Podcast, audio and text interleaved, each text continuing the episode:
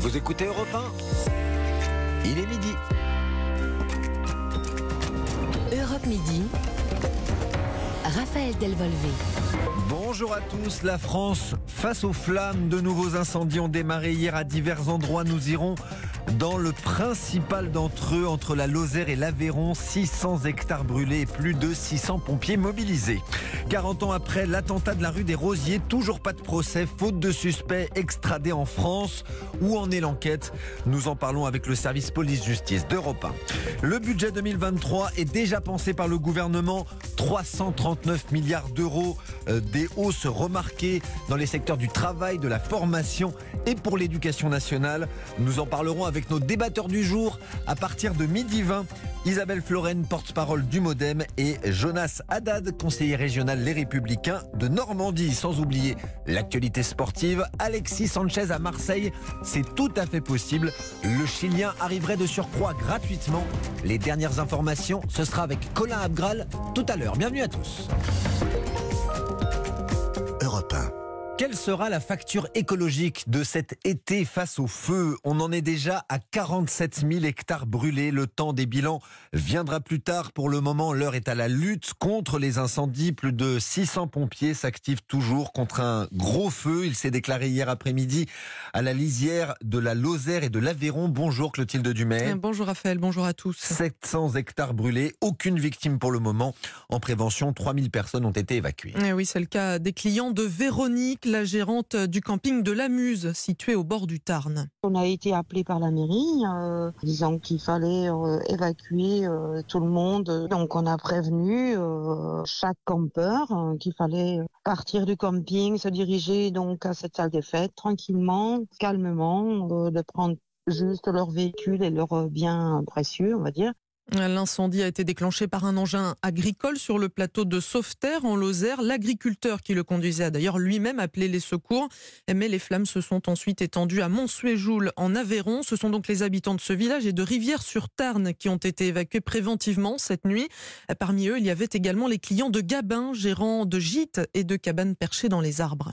Il y en a certains qui sont allés à l'hôtel, il y en a certains qui ont dormi dans leur voiture. Il y en a d'autres qui sont partis carrément. Là, on est en train de les avoir un peu au téléphone ce matin, euh, voilà, de voir comment ça se passe. Là, il n'y a pas de flamme, il y a encore des foyers, on voit que ça fume euh, à proximité de chez nous. C'est un travail sur plusieurs générations, euh, l'aménagement de l'endroit où on habite et tout ça, ça aurait pu partir en fumée en peu de temps, quoi.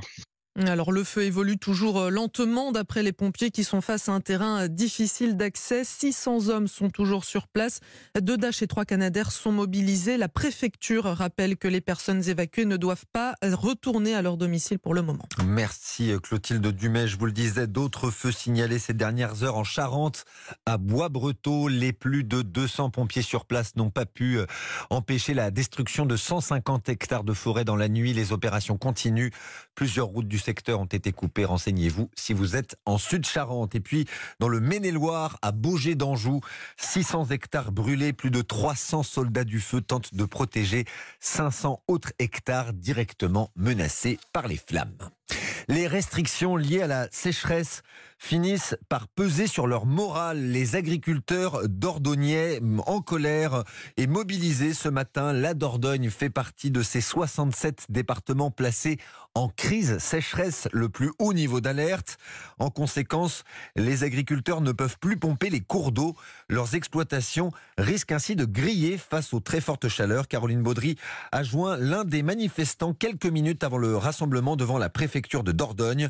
David Desplat prend d'habitude de l'eau de l'eau pour cultiver son maïs. On se retrouve euh, avec des cultures qui crèvent, quoi, parce qu'on a, euh, il y a de l'eau dans la rivière qu'on a le droit de regarder passer, mais qu'on n'a pas le droit de, balancer sur les cultures. Sans période de restriction, euh, on prélève moins de toujours moins de 10% du débit de la rivière. Donc c'est insignifiant. Hein. Si vous mettez votre poisson rouge dans 10 litres d'eau, vous enlevez un litre, il lui en reste neuf. Il en a rien à faire. Quoi. Il y a des cultures qui sont en avance à 15 jours d'être à maturité, quoi. 15 jours, 3 semaines pour certains d'entre nous.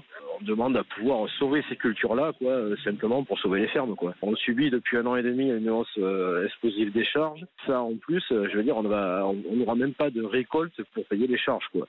On va se retrouver avec certainement beaucoup de faillites. Il faut pas se voiler la face.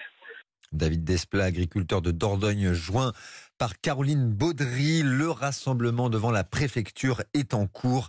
Il rassemble une vingtaine de manifestants. Le ministre de la Justice, Éric Dupont-Moretti, attendu dans moins d'une heure au 7 rue des Rosiers, dans le 4e arrondissement de Paris. À cette adresse, il y a 40 ans, le restaurant juif Joe Goldenberg était le théâtre d'un attentat antisémite. Le garde des Sceaux préside une cérémonie de commémoration en hommage aux six personnes tuées et aux 22 autres blessées le 9 août 1982. Alors 40 ans plus tard, Gladys Lafitte, où en sont les suites judiciaires? Eh bien, il n'y a toujours pas eu de procès. Hein. L'enquête est toujours en cours, menée par un juge d'instruction parisien. Il y a quatre hommes qui sont suspectés d'avoir fait partie du commando et donc du groupe palestinien d'Abu Nidal, tenu responsable de l'attentat. L'un a été extradé vers la France il y a un an et demi. C'est un Palestinien naturalisé norvégien de 63 ans. Il clame aujourd'hui son innocence. Mais les trois autres, dont le cerveau présumé, sont toujours en Jordanie ou en Cisjordanie, malgré des mandats d'arrêt internationaux. Johan Tayeb, porte-parole d'une famille de victimes, en appelle à l'État français. Nous faisons face à un mur concernant les trois derniers suspects qui sont identifiés et localisés. Nous appelons la nouvelle ministre des Affaires étrangères à dire concrètement ce qu'elle compte faire pour obtenir des avancées majeures dans les, dans les extraditions demandées et que euh, nous ayons enfin des résultats concrets et non juste des déclarations officieuses. Voilà, comme lui, nombre de familles attendent et espèrent la tenue d'un procès un jour pour qu'enfin le statut de victime de leurs proches soit reconnu. Merci Gladys Lafitte. Des victimes non reconnues, toujours pas de procès 40 ans plus tard. La principale raison, c'est l'absence d'extradition pour trois suspects, vous nous l'avez dit Gladys. Au moins deux sont identifiés et localisés en Jordanie et dans les territoires palestiniens. Pour maître Francis Spinner, avocat des familles de victimes, Aman Ramallah refuse de livrer les suspects à la France pour des raisons idéologiques. Il était l'invité de Lionel Gougelot dans la matinale d'Europe 1. Il est clair que la Jordanie n'a pas dans cette affaire l'attitude qu'on serait en droit d'attendre d'un pays qui entend lutter contre le terrorisme au sein de la communauté internationale. En ce qui concerne l'attitude de l'autorité palestinienne, elle est moins étonnante, puisque au sein de l'autorité palestinienne, il y a des gens qui, au fond, ont toujours cautionné ce type d'attentat. Cet attentat est un attentat antisémite, on s'en est pris à des gens, à des civils en plein Paris, dans un symbole de la communauté juive, et cela correspond à la philosophie de certaines fractions palestiniennes qui ont encore de l'influence à Ramallah. Maître Francis Spinner au micro de Lionel Gougelot, c'était ce matin sur Europe 1.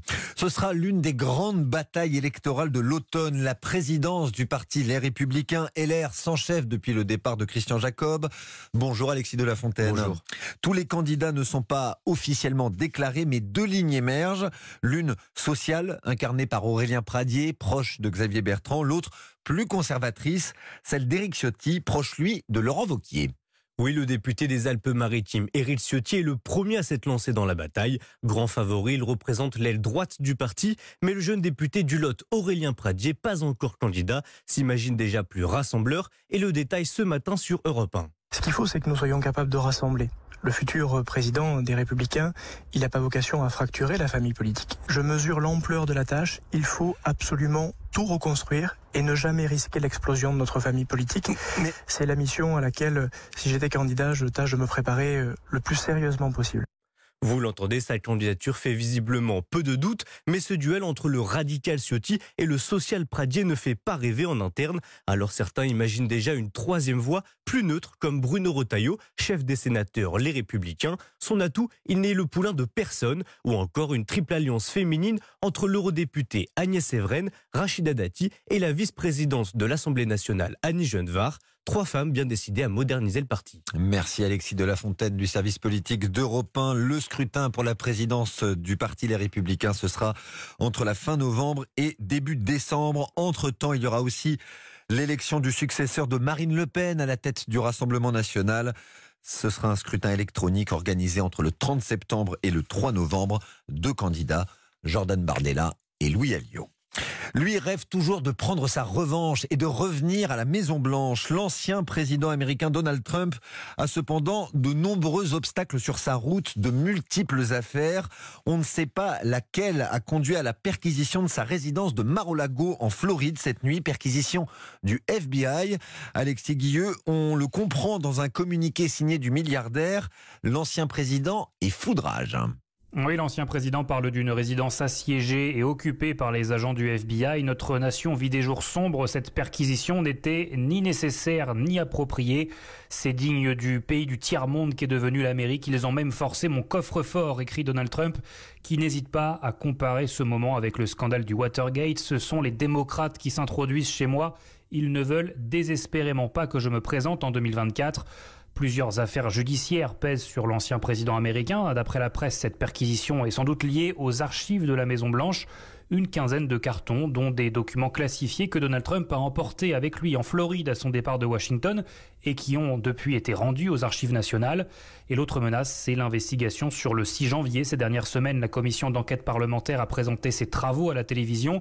L'étau se resserre autour de l'ancien président mais seul le ministère de la Justice peut prendre la décision d'inculper Donald Trump dans ce dossier pour son rôle dans l'attaque du Capitole. Alexis Guilleux, correspondant d'Europe 1 aux États-Unis, à retenir également à l'étranger face au prolongement des manœuvres militaires chinoises. Taïwan lance ses propres exercices. Taipei annonce ce matin une simulation d'opération anti-débarquement chinois le tout mené à balles réelles. Le beluga égaré dans la Seine, bientôt extrait et remis dans la mer, c'est l'option retenue par les autorités de l'heure où se trouve l'écluse dans laquelle ce dauphin blanc est retenu depuis plusieurs jours. Une équipe du Marineland d'Antibes est sur place depuis hier. D'après elle, l'opération s'annonce hors du commun. Une réunion avait lieu en fin de matinée à la préfecture de l'Eure. C'est presque passé inaperçu pendant les débats au Parlement. Le dernier projet de loi de finances rectificative prévoit une augmentation de l'aide de l'État pour s'acheter un vélo électrique. Bonjour Margot Faudéré. Bonjour Raphaël, bonjour à tous. Alors cette aide passera le 15 août prochain de 200 à 300 euros. Oui, et c'est une bonne nouvelle pour tous les amateurs de vélo, pour ceux qui hésitaient à passer le cap de l'électrique ou encore pour ceux qui n'avaient tout simplement pas le budget nécessaire où que vous viviez en France, vous pourrez dorénavant bénéficier d'une aide pour acheter un vélo électrique. Jusqu'à maintenant, seulement certaines collectivités la distribuaient. C'est le cas de la métropole de Bordeaux ou celle de Lyon. D'ailleurs, ces subventions qui existent depuis un an sont maintenues et elles sont cumulables avec le nouveau coup de pouce du gouvernement. Une mesure qui va dans le bon sens pour Thibaut Quéré, responsable du plaidoyer à la Fédération française des usagers de bicyclettes. La principale avancée, c'est d'enlever la condition de présence d'une aide euh, locale ce qui permet de déployer cette aide partout sur le territoire et d'assurer un plus juste euh, accès à l'aide euh, pour les, les Françaises et les Français. L'idée étant en fait, in fine, et notamment pour les ménages les plus précaires, de réduire au maximum le, le reste à charge en pour l'acquisition d'un vélo assistance électrique qui peut être un coût assez, assez important. Alors le montant de cette aide dépendra toujours de vos revenus et du prix du modèle que vous souhaitez acquérir. En tout cas, l'objectif, c'est d'aider les populations rurales, celles qui vivent hors des villes, à passer plus facilement au vélo électrique. Merci Margot Faudéré. Voilà 300 euros pour s'acheter un vélo électrique. Ça va même jusqu'à 400 euros si vous avez des revenus modestes ou encore si vous êtes en situation de handicap. Vous l'avez suivi sur Europe 1, la Ligue 1, le championnat de France de football a repris ce week-end, mais le mercato, les transferts de l'intersaison continuent. Marseille pourrait réaliser un joli coup en faisant venir gratuitement, s'il vous plaît, le Chilien Alexis Sanchez. Bonjour Colin Abgral. Bonjour Raphaël, bonjour à tous. Ça se précise donc, Colin, euh, Alexis Sanchez sur la Canebière, et ça devrait ravir les supporters de l'OM. Et oui, déjà parce que son nom dans le monde du football est assez retentissant. Hein. Alexis Sanchez, c'est trois saisons au FC Barcelone, quatre à Arsenal avec qui il a marqué 80 buts, un passage à Manchester United et à l'Inter Milan, dernier club du Chilien avec qui il a résilié son contrat hier ce qui le rapproche de très près de l'OM. Le profil du joueur est apprécié par le nouvel entraîneur Igor Tudor et par le président Pablo Longoria, mais c'est surtout du côté des supporters de l'OM que le côté explosif du Chilien devrait plaire, comme nous l'explique notre consultant et ancien joueur de Marseille, Marc Libra c'est un joueur de caractère. À Marseille, on aime les joueurs de caractère. Maintenant, s'il rentre dans le moule de l'Olympique de Marseille, ça va être la, star. Que quand j'entends de Alice Sanchez qui doit venir à l'Olympique de Marseille, c'est simplement euh, exceptionnel. quoi. Euh, croyez-moi, les supporters vont lui faire une fête exceptionnelle dans les tribunes et, et tout le monde attend ce genre de joueur. Alors ce n'est pas encore officiel, mais ce n'est qu'une question euh, d'heure ou de jour. Un joli coup, car Alexis Sanchez peut jouer à différents postes sur le front de l'attaque. Alors il n'est plus aussi vif et percutant qu'à sa plus belle époque, mais il viendrait avec une grande expérience du haut niveau et surtout de la Ligue des Champions que l'OM et ses supporters retrouvent cette année. Une campagne qui s'annonce plutôt compliquée et c'est aussi ce qui penche dans la balance pour faire venir le Chilien. Un grand nom en approche de l'Olympique de Marseille, Alexis Sanchez. Vous nous tenez bien évidemment informé, Colin Abgral. L'actualité foot, c'est également le troisième tour préliminaire. Retour de la Ligue des Champions PSV Eindhoven Monaco, c'est ce soir. Euh, coup d'envoi à 20h30 pour rappel. Vous l'aviez suivi sur Europe 1. À l'aller, euh, Monaco avait euh, quitté bah, son stade Louis II sur le score de un but partout. À la plage ou au bureau, retrouvez la météo. Avec les 250 hôtels Kyriade, partez à la découverte de nos régions sur kyriade.com. Allez, la météo avec vous, Valérie Darmon. Il fait encore chaud aujourd'hui, hein? Absolument, et le mois de juillet 2022 est arrivé en tête des mois les plus secs depuis 1959, on le sait, le quatrième le plus chaud en France. Et ce mois d'août s'annonce plus chaud que la normale aussi, avec une anomalie possible autour de plus 2 degrés, et avec la poursuite de la sécheresse et un déficit prévu autour de 60%. Alors une nouvelle vague de chaleur est attendue pour la fin du mois jusque début septembre, en attendant aux heures les plus chaudes de notre journée. Il fera cet après-midi 38 degrés à Nîmes, à Mont-de-Marsan et Cahors, 37 à Carcassonne et Brive-la-Gaillarde, 36 à Périgueux et Toulouse ainsi que Bordeaux, 35 à Angoulême et Grenoble, 34 à Chambéry et Valence, 33 à Besançon, Châteauroux, Nantes et Vannes, 32 degrés à Paris, à Orléans ainsi que Quimper, 29 à Lille et Biarritz et 25 à Boulogne-sur-Mer. Tout cela sous un ciel particulièrement bleu du nord au sud et d'ouest en est. Merci Valérie Darmon. Prochain point météo vers 18h sur Europe 1.